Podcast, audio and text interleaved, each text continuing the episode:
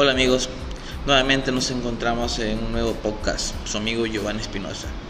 Eh, hoy vamos a hablar un poquito acerca de un tema sobre el perfil de los clientes y acerca de cómo enamorar a su cliente y diferenciarse de la competencia, sabiendo que en un mundo globalizado eh, competencia son todos, sin excepción.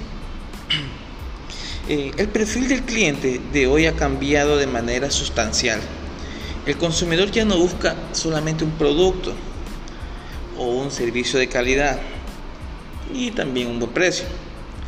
En un mundo donde los mercados son cada vez más competitivos y muy cambiantes, las empresas o, eh, emprendimientos necesitan replantear sus estrategias en busca de no solo captar nuevos clientes, sino de fidelizarlos.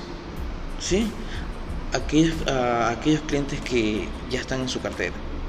Eh, las sugerencias alrededor de lo que se debe hacer eh, para lograr mayores ventas y un verdadero posicionamiento frente a la competencia.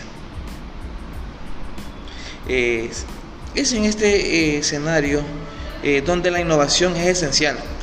Existen muchas empresas actualmente y profesionales eh, que se dedican a guiar, a servir de mentores, a ayudar y asesorar a emprendimientos y compañías a descubrir reacciones que pueden ayudarles a diferenciarse, agregando valor a su oferta de productos o servicios para sus clientes.